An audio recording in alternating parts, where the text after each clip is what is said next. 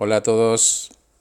Un emprendedor esta semana me pidió que le dé mi receta para que su proyecto sea exitoso. Así que ahí va. Tomen papel y lápiz y anoten. Primero elegir los objetivos correctos, por las razones correctas, hacer las cosas bien desde la primera vez y poder medir que los resultados son los esperados. ¿Se entiende, no? Objetivos correctos, por las razones correctas, trabajar mucho y medir. Listo. Si lo que me pide es la receta, hasta acá llegó este podcast. Pero me extiendo un poco más para que no haya dudas. Pero todo gira alrededor de la primera frase. Así que pueden escucharlo cuando quieran. Vamos de nuevo. Los objetivos son lo que queremos lograr. ¿El qué? Los resultados clave son solo los que podemos medir. El cómo se refiere a la manera en que lo vamos a lograr, las acciones. Claro, dicen algunos, pero yo hice todo eso y no me sirvió.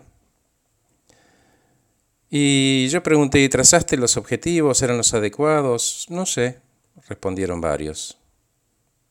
¿Querés que te diga cómo fijar objetivos concretos y correctos? Les voy a contar la historia de mi cliente Felipe, que a los 60 años lo echaron, hizo un rollo con su doctorado y su PhD y vino a verme para rearmar sus próximos 30 años me explicó su idea, su negocio, no importa que es, capaz fabrica y vende algo, capaz ofrece un servicio, no importa. Lo que sí importa es que le pedí primero que nada, por cursi que suene, que se escriba una carta de amor a sí mismo, perdonándose lo que considere necesita ser perdonado para sanar lo que le esté provocando dolor. Y la escriba todos los días en un cuaderno, y lo hace, y lo trae a las sesiones, y me pide que lo lea y en algunas hojas hay manchas que según él son las lágrimas de odio y de rabia, pero que después se le pasa porque mejor no victimizarme, ¿no? Pero lo hace porque necesita soltar vapor. Y en otras frases, en otras hojas, reconoce que no tiene opción, que está haciendo el duelo de su trabajo y no va a dejarse vencer. Viene a las sesiones y créame que sus objetivos tienen cuatro cosas fundamentales que explica cómo él fija objetivos correctos. El primero es que tiene sentido, es decir, cubren una demanda. Segundo, son concretos. Tercero, están enfocados a la acción. Cuarto, son inspiradores, a él lo entusiasman. Y por último, cuando trabaja, su corazón late al mismo ritmo que su cabeza entonces su pasión tiene un significado, porque tiene las dos cosas más importantes de su persona trabajando para y con él, su corazón y su mente en sintonía. Este método de Felipe, ¿sabes qué genera? Confianza. Confianza viene de fe, donde el fracaso no es el motivo de despido, sino un aprendizaje. Y cuando tenemos ese tipo de estructura mental y trabajamos mucho, mucho, pero en serio mucho, ¿eh? rompiéndotelo, y tocas las puertas indicadas, aprendiendo a pedir ayuda y ofreciendo tu producto, servicio con el corazón y la mente, eso se refleja en la voz y en los ojos. Entonces la magia ocurre, se los prometo. ¿Y cómo sé que mi objetivo es el buen objetivo?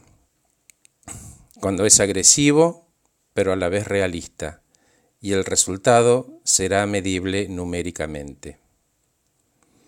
Los primeros resultados serán los que realmente expandan el objetivo más y más, sin romper nada, despacio, sin aflojar, proyectar, trabajar y medir. ¿Y cómo se mide el mejor producto, el mejor servicio? Según Felipe, por la cantidad de personas que compran. Los clientes, los nuevos o los de recompra. Porque una cosa es llenar el canal y otra cosa que el producto guste y después quieran comprar de nuevo. ¿Y Felipe crece? Sí, sí, crece. El primer año el objetivo era de mil, ponele. El segundo sería de dos mil y así hasta llegar a cinco mil en cinco años. El primer año hizo 746, creo. Pero no cambió la meta del segundo, la dejó en 2000. Y si él creía que estaba cansado el primer año, el segundo estaba agotado. pero lo logró y celebró. ¿Se frustró? Sí, claro. Es el nombre del juego ese. Tolerar la frustración. Pasar de error en error, aprendiendo y persistiendo a pesar de, los, errores, de, de las caídas, de los tropezones. Entonces ahora te pregunto a vos, que estás ahí cómodamente escuchando, ¿cuál es tu propósito? ¿Cuáles son las razones por las cuales te levantás cada mañana para hacer tu trabajo? Mojate los pies. Te propongo un ejercicio.